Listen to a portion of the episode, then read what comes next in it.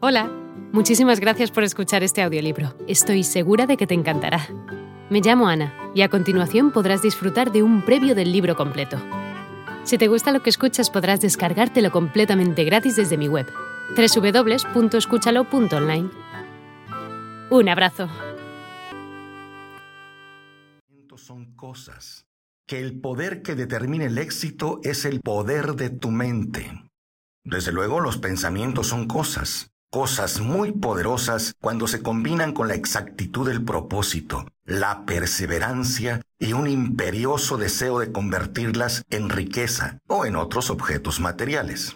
Hace algunos años, Edwin Barnes descubrió que en realidad las personas piensan y se hacen ricas. Su descubrimiento no surgió de pronto, sino que fue apareciendo poco a poco, empezando por un ferviente deseo de llegar a ser socio del gran inventor Tomás Alba Edison. Una de las características principales del deseo de Barnes es que era preciso. Quería trabajar con Edison, no para él. Observe con detenimiento la descripción de cómo fue convirtiendo su deseo en realidad y tendrá una mejor comprensión de los principios que conducen a la riqueza. Cuando apareció por primera vez en su mente, Barnes no estaba en posición de actuar según ese deseo o impulso del pensamiento. Dos obstáculos se interponían en su camino. Primero, no conocía a Edison y segundo, no tenía dinero ni para pagarse el pasaje en tren hasta Orange, New Jersey, donde se encontraba el laboratorio de Edison. Estas dificultades hubieran bastado para desanimar a la mayoría de los hombres en el intento de llevar a cabo el deseo, pero el suyo no era un deseo ordinario. Un tiempo después, Barnes se presentó en el laboratorio de Edison y anunció que había ido a hacer negocios con el inventor.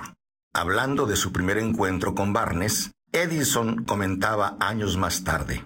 Estaba de pie ante mí con la apariencia de un vagabundo, pero había algo en su expresión que transmitía el efecto de que estaba decidido a conseguir lo que se había propuesto. Yo había aprendido tras años de experiencia que cuando una persona desea algo tan imperiosamente que está dispuesto a apostar todo su futuro a una sola carta para conseguirlo, tiene asegurado el triunfo. Así que le di la oportunidad que me pedía, porque vi que él estaba decidido a no ceder hasta obtener el éxito. Los hechos posteriores demostraron que no hubo error. No podía haber sido al aspecto del joven lo que le proporcionara su comienzo en el despacho de Edison, ya que eso estaba definitivamente en su contra. Lo importante era lo que él pensaba. Barnes no consiguió su asociación con Edison en su primera entrevista obtuvo la oportunidad de trabajar en el despacho de Edison por un salario insignificante. Transcurrieron los meses y aparentemente nada había sucedido en ese tiempo que se aproximase al codiciado objetivo que Barnes tenía en su mente como su propósito inicial y preciso. Pero algo importante estaba sucediendo en los pensamientos de Barnes. Su deseo de convertirse en socio de Edison se hacía cada vez más intenso. Los psicólogos han afirmado con todo acierto que cuando uno está realmente preparado para algo, ese algo aparece. Barnes se hallaba listo para asociarse con Edison. Además estaba decidido a seguir así hasta conseguir lo que buscaba. Él no se decía a sí mismo, parece que no va a haber manera, supongo que lo mejor será deshacerme de esta idea y probar otro trabajo. En vez de eso se decía, He venido acá a asociarme con Edison y eso es lo que haré, aunque me lleve el resto de la vida. Estaba totalmente convencido de ello.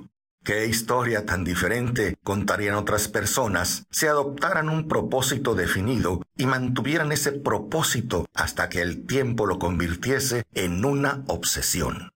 Quizá el joven Barnes no lo supiera en aquel entonces, pero su determinación inconmovible, su perseverancia en mantenerse firme en su único deseo, estaba destinada a acabar con todos los obstáculos y a darle la oportunidad que buscaba. Sin embargo, cuando la oportunidad surgió, apareció con una forma diferente y desde una dirección distinta de la que Barnes había esperado.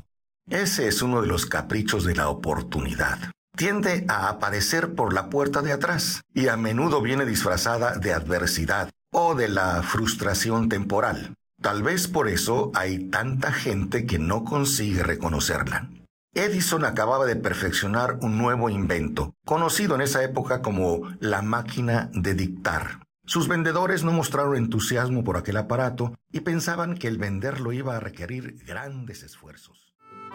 Hola de nuevo. No está mal para ser solo una pequeña muestra, ¿verdad? Si te ha llamado la atención, recuerda que encontrarás este audiolibro completo y gratis en www.escúchalo.online.